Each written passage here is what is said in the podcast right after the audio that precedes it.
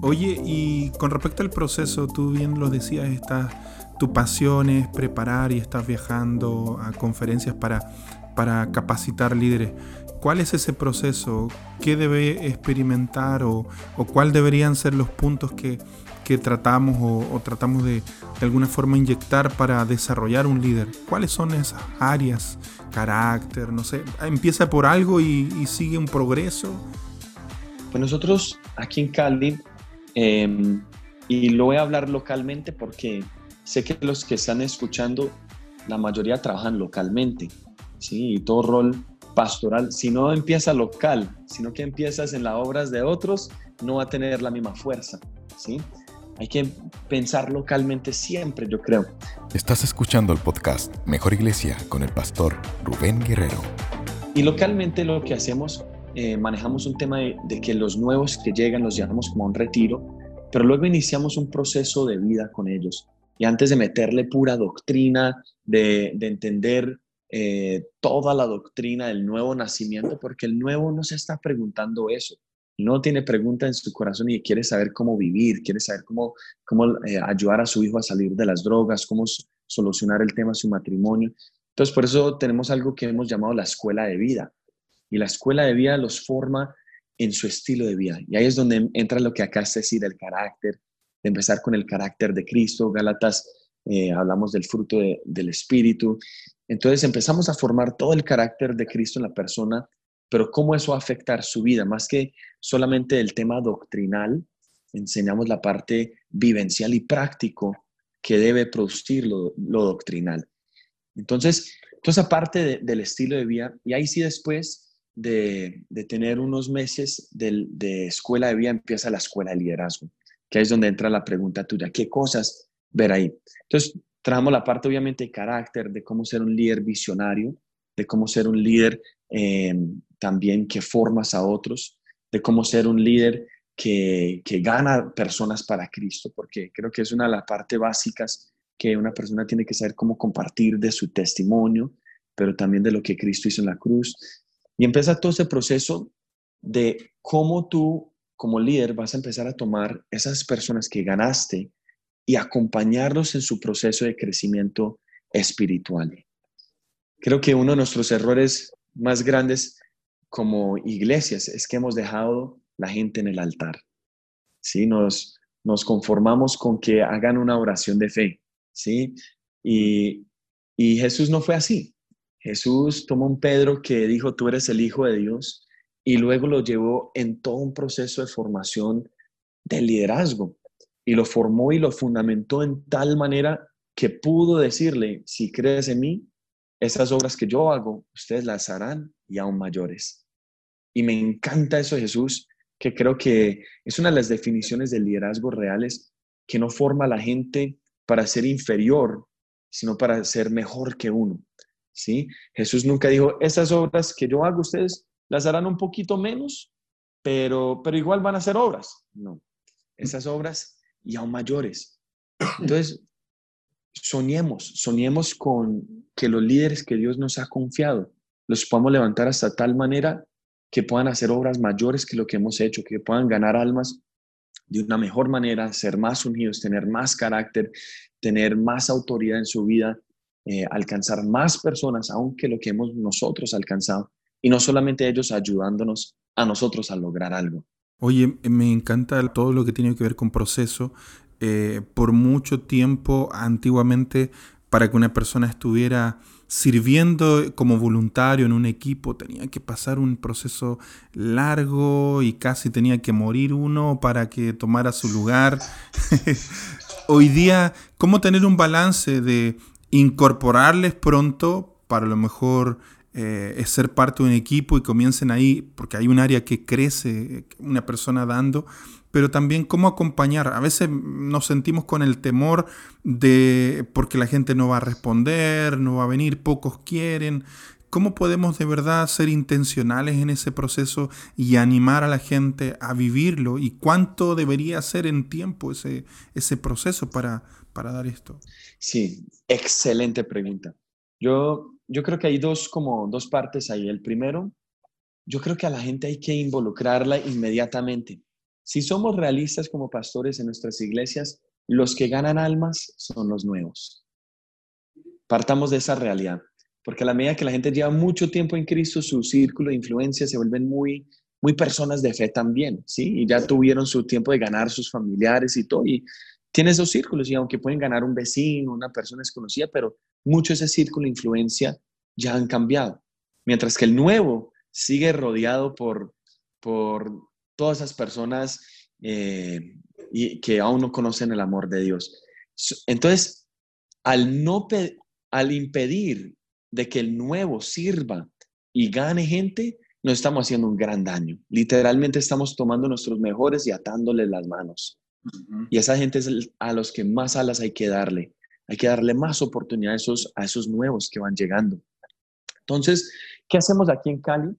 Eh, los, los, nuevos cuando van a un, a un retiro, por ejemplo, este año de 2018 creo que tuvimos unas 6.000 personas que fueron a, a, nuestro retiro de nuevos. Eh, y esas personas llegan a sus, sus células, o lo que llamamos aquí sus grupos de paz, y dentro de su célula, cuando ellos ya no son un nuevito que llegó, sino que ya fueron al retiro, inmediatamente forman parte de algo que llamamos el equipo de trabajo. ¿sí? Entonces, un, un grupo normal puede tener 10 personas, pero si solo tres han ido a su retiro, esos tres forman parte del equipo de trabajo de ese líder, que es un equipo de trabajo, es un equipo para trabajo, ¿sí? Eso no es para, eso es para ayudar a servir, a hacer algo, ¿sí? Todavía no les soltamos de pronto un grupo, queremos que ellos completen su proceso en su escuela de vida, su escuela de liderazgo para soltarles un grupo, pero por lo menos tenemos, tenemos un proceso de un año de, de soltarles un grupo y lo extendimos a un año porque yo en mi experiencia como pastor de jóvenes, yo quería lanzar mucho líder y muy rápido. Entonces yo empecé a lanzarlo a los tres meses, a los cuatro meses.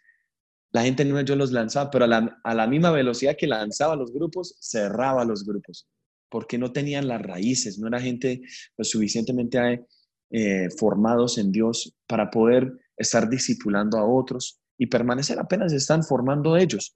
Entonces lo extendimos a un año.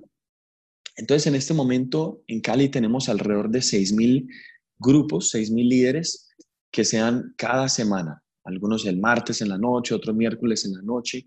Y entonces, cada uno de esos grupos son conformados por un líder, un equipo de trabajo, que son los que ya fueron al retiro, y el resto de los miembros o los nuevos que van llegando. Entonces se forma una dinámica donde no todo depende del líder, sino que depende de, de ese equipo de trabajo donde se le está dando oportunidad a esas personas de servir en algún área. Entonces es, eso es algo que ayuda mucho para darle la oportunidad y que no esperen el año para empezar a ser útiles, sino que esos del equipo de trabajo ya empiezan a ganar otros, ya empiezan a enviar otros amigos a, los retiros. Entonces tenemos como esa dinámica que empieza a, darle plataforma a esos nuevos de, ser útiles en las manos de Dios. Oye, ¿y esos líderes también están sirviendo en algunos equipos dentro de los servicios del fin de semana? Eh, ¿Cómo ayudan a conectar a esa gente con los diferentes equipos que funcionan el fin de semana?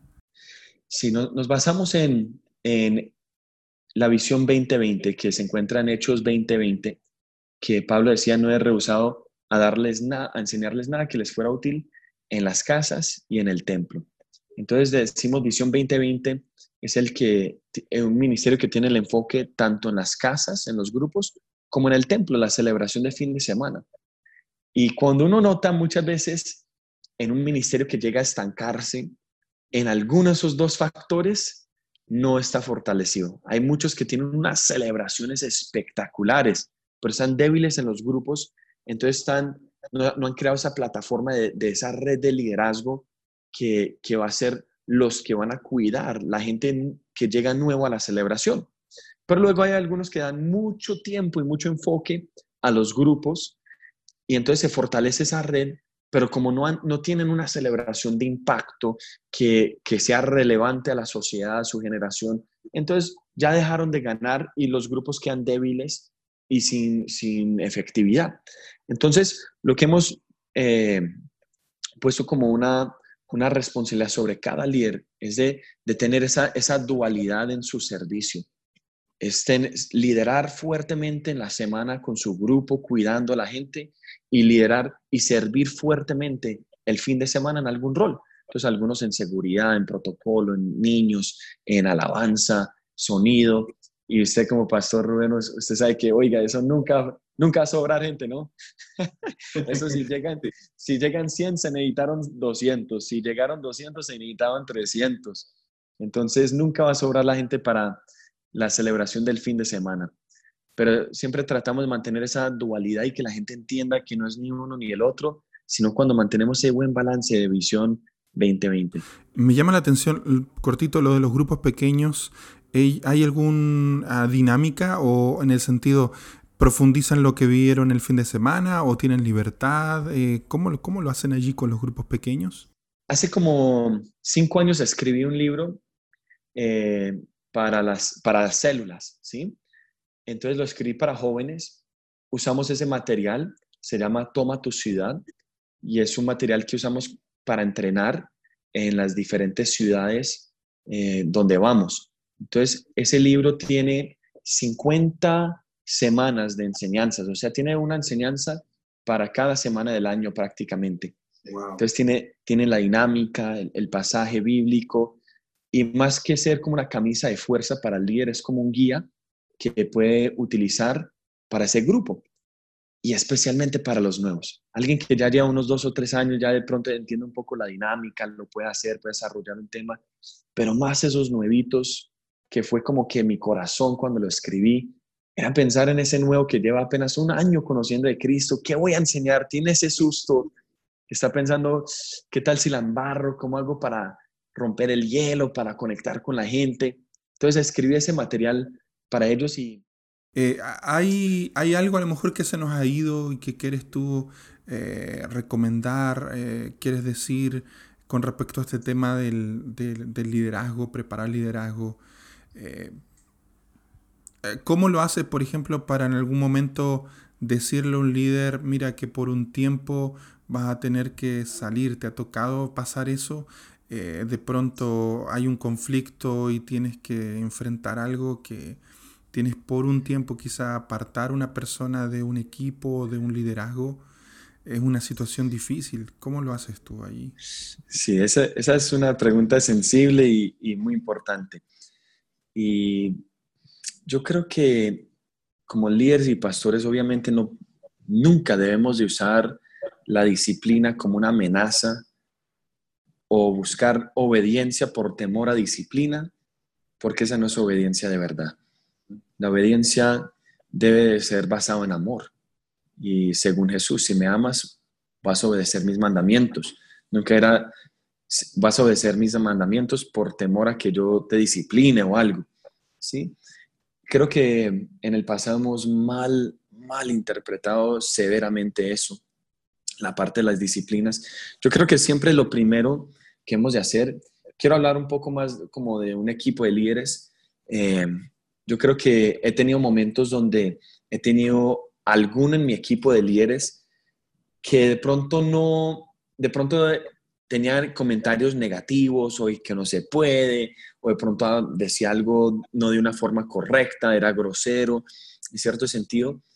Entonces yo aprendí tempranamente que, que ese tipo de persona hay que ponerle un freno al tema, ¿sí? Porque una sola persona te puede dañar todo el ambiente del equipo porque hay dinámicas invisibles en un equipo. Lo visible son las personas, sus, cómo vinieron vestidos, el lugar, la comida, pero hay dinámicas, hay elementos invisibles en un equipo y es la fe. La fe es algo invisible, la unidad es algo invisible y hay comentarios que literalmente te pueden destruir esas, esos elementos esenciales para un equipo efectivo. Entonces, si tú no le pones freno a esos temas, eso te daña todo el sentir en, en el equipo. Entonces yo lo que he hecho en, en esos momentos es que cuando una persona dice un comentario fuera de línea, de pronto de irrespeto, de pronto de división, de pronto diciendo eso no se puede hacer, yo lo que tiendo a hacer es que le digo, venga, me regalas cinco minuticos aquí afuera y los, los llevo afuera y todo el resto en el equipo como que se tapan la boca y dicen, yo, sé que le va a decir, yo sé que Joel le va a decir al, a esa persona. Y yo me lo llevo afuera y le digo, venga, ¿qué pasa, mano? O sea, todo el mundo estamos queriendo lograr esto. Yo que estás negativo, tú sí quieres estar aquí. ¿Qué pasa, hermano? Quiero, quiero de una vez decirte que no quiero que estés dando esos comentarios. Si tienes algo que decirme, dime a mí en persona, pero estás dañando todo el ambiente del equipo. Y se lo dejo claro ahí. Ya si la vuelve a repetir, ya tengo otras consecuencias, pero, pero solo sacarlo, a él le quedó claro y al resto del equipo también, que eso no se hace, porque son elementos invisibles de un equipo efectivo. Entonces, yo hago eso en la primera, pero obviamente si hay algún líder, y me ha pasado, que termina teniendo una inmoralidad, ¿sí? Que según lo que dice 1 Timoteo 3 o 2 Timoteo 3, cuando nos habla de los requisitos del diaconado, que debe ser irreprensible, cuando hay temas inmorales, falta de integridad, yo creo que lo mejor es obviamente corregir con amor. Dice la palabra que con verdad y misericordia se aparta del pecado. Sí, se corrige el pecado. Entonces, a veces solamente hemos utilizado verdad y nada de misericordia. Le decimos la verdad y, y la persona nunca se apartó del pecado porque solo se les dio verdad o a veces solo misericordia.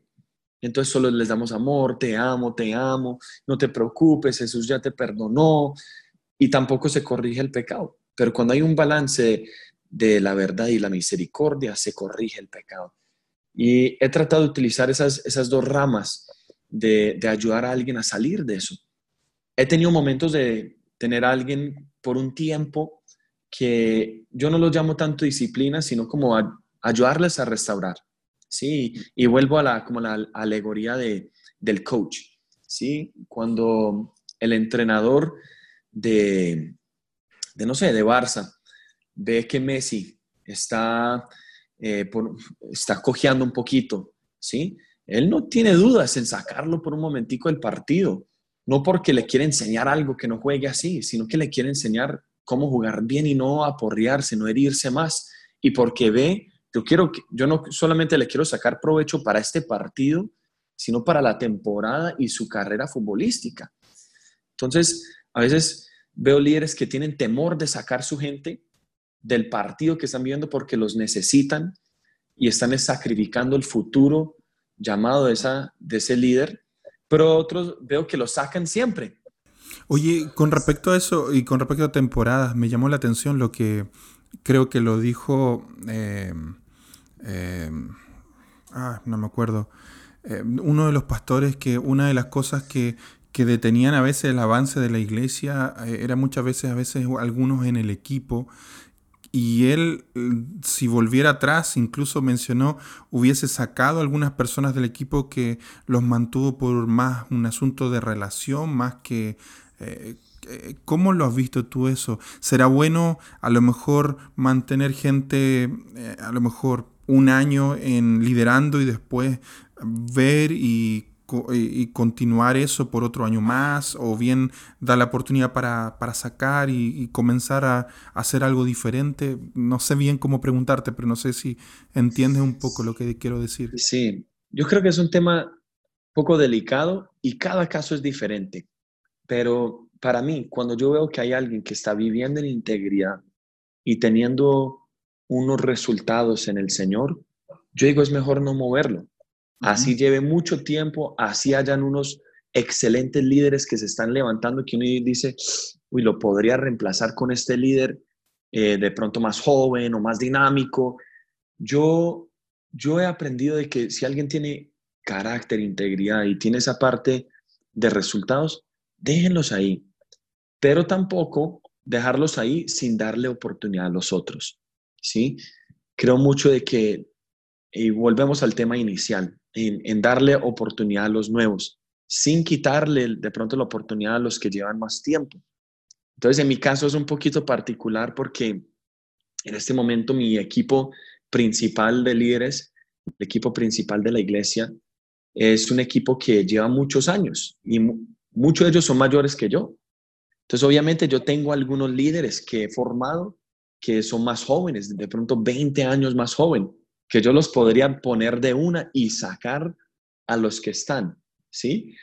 Pero ya lo que he tratado de hacer en este tiempo de transición es dejar los que están, pero ir formando equipos de una nueva generación que puedan servir simultáneamente y tener diferentes generaciones sirviéndole a Dios. Entonces, pienso que si no es por un tema de pronto de falta de integridad o falta de, realmente tener un fruto y resultados en Dios, es, es poderles permitir seguir, seguir donde están. Tú dices, tengo un equipo base. Eh, ¿Podrías tú mencionar eh, cuáles son las áreas que están viendo esos líderes eh, base.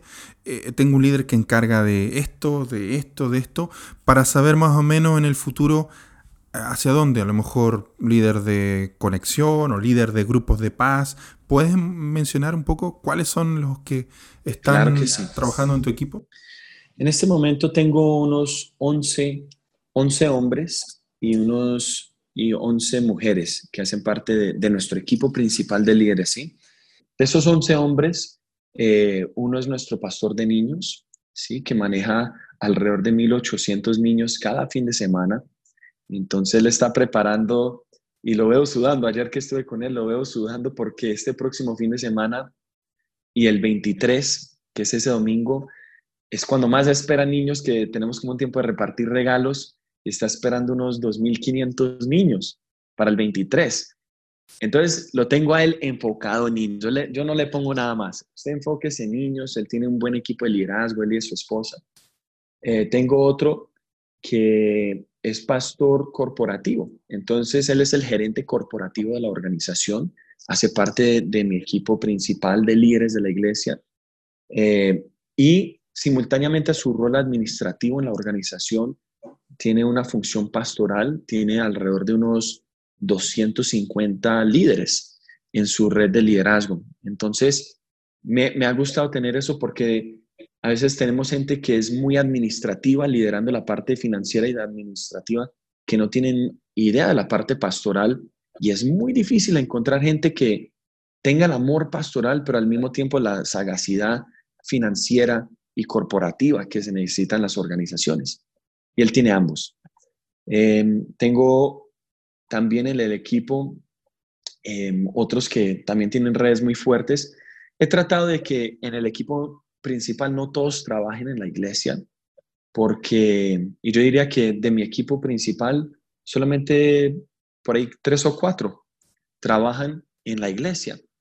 ¿Y eso por qué? Porque sirve para modelo para los líderes de ellos. ¿sí? Entonces, si, la gente en los equipos de ellos ven que solamente el equipo trabaja en la iglesia, pensarán que tener un ministerio es para alguien que trabaja el tema. Entonces, en, mi equipo tengo, la gran mayoría son personas que tienen su empresa, son independientes y al mismo tiempo tienen su ministerio con unos 200, 300 grupos, una dama que tiene 400 grupos. Eh, entonces, eso permite que la iglesia vea un modelo de que uno puede tener un llamado, servirle a Dios sin necesariamente trabajar y depender financieramente para la iglesia. En la iglesia estamos para servir con nuestro tiempo, nuestro tesoro, nuestros talentos. Entonces se trata de mantener como ese balance. Eh, me imagino que también hay líderes de conexión, de cuidado pastoral, de yo más me refería a eso, no, no tanto un staff eh, de planta, sino más bien de los, las responsabilidades o las tareas que, que de alguna forma ellos cuidan, eh, más que nada. Tengo un director, tenemos dos directores de, de, grupos de paz y de conexión. Todos los nuevos que llegan cada fin de semana, todos los conectamos dentro de la semana a los grupos. Eh, y e, ellos se, encargan de cada paso, de ubicar, de llamar, de visitarlos. Tenemos todo ese proceso. Entonces, alguien que, es un líder de un grupo le va a llegar una notificación de una asignación de una persona para ir a visitarlo y ellos se encargan de todo eso. Luego también tengo unas tres personas trabajando en las escuelas de liderazgo, la escuela de vida, y ellos dirigen las diferentes sedes de la escuela dentro de la ciudad, el currículo, eh, toda la asistencia, Em, y también, o sea, hay dos partes, los matriculados y la asistencia, ¿sí? Entonces pueden haber unos, unos 400 eh, eh, matriculados, pero solo llegaron 300, listo. Entonces, ¿qué hacemos con los 100 que faltaron? ¿Quién nos va a llamar? ¿Quién nos va a asegurar de que completen su proceso? Por ejemplo, esta noche eh, tenemos grados de la escuela de, de liderazgo se nos gradúan 400 nuevos estudiantes y todos, los, todos los 400 esta semana comienzan sus grupos. Entonces, esta noche estamos preparando para eso a las, a las 7 de la noche. Solo uno que se gradúa comienza un grupo. Cada uno que se gradúa comienza el grupo, correcto. Wow. Entonces, em, eso va a suceder esta noche. Entonces, estamos expectantes para eso. Pero todo el equipo de, la escuela, ellos son increíbles. Ellos se encargan de eso, lo, lo, manejan de una forma espectacular, son muy excelentes. Joel, ¿es posible tú me puedas ayudar? Me interesa mucho el tema y después si puedes darme el contacto para poder entrevistar al que hace las llamadas y el, la, el, el, el, ¿cómo llamarle? la conexión, cuidado de, de, los que... E, esa persona, no sé cómo le llaman ustedes, pero me gustaría entrevistarle, no solamente entrevistar a los pastores, sino entrevistar también líderes que están cuidando esos detalles. Mm, es algo que tenemos que mejorar como iglesia. Me bendeciría mucho poder hablar con esta persona. ¿Me lo podría De una, de una, claro que sí. Yo te, yo te paso los datos y coordinan la reunión con mucho gusto. Y voy a ser sincero, son mejores que yo en eso. de verdad que sí. Son espectaculares, son estratégicos. Yo creo que la, cuando uno va a pensar en alguien para ese, ese puesto de ser un director de conexión, tienes que pensar en alguien que tenga dos factores, que sea estratégico y que ame. Porque si solo ama pero no es estratégico, va a ser bien intencionado, pero no muy efectivo. Y si solo es estratégico, pero no ama, entonces puede tener el mejor plan, pero la verdad, el amor es la gasolina para, para la conexión. Y ellos son increíbles. Tengo, tengo dos personas ahí y con mucho gusto yo te paso los datos y, y a hablar con ellos, claro. Y yo noto que las iglesias que están creciendo son las iglesias que están dando. Y de verdad, admiro, te admiro, amigo, y, por lo que estás dando, entregando, e, es, es, oro puro. O sea, hay. Y una de las cosas que me motivó este podcast es eso, porque hay muy pocas instancias para conocer detalles como este que de pronto van a ser, de verdad, la iglesia a veces no es que el problema es que no oremos o que no haya palabra, sino que a veces no, no nos juntamos a tener reuniones así para aprender cómo lo está haciendo este, cómo lo hace aquí, y de verdad está haciendo una diferencia lo que está eh, entregando hoy día. Gracias por eso, de verdad que sí. No, gracias a ti Rubén, gracias por este tiempo. Te honro, te felicito y te admiro, mano, lo que ustedes, tú y tu esposa están haciendo con este podcast. Y, lo que quiero hacer, yo quiero tener todos los otros podcasts también y pasarlo a, a nuestro equipo de líderes. Yo quiero que todos escuchen eso porque yo sé que, que tú tienes algo para dar, yo tengo algo para dar, pero lo que está haciendo Mejor Iglesia, este podcast, es reunir todo. Y eso es increíble. Y tú eres un pionero en el tema.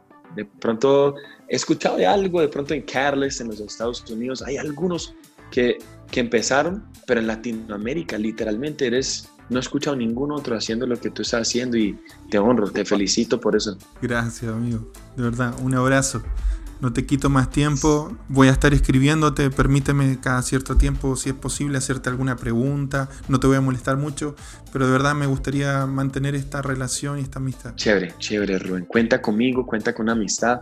Aquí es de Colombia, los queremos mucho y, y expectante ya de verlos en unos meses. Muchas gracias. Gracias, un abrazo.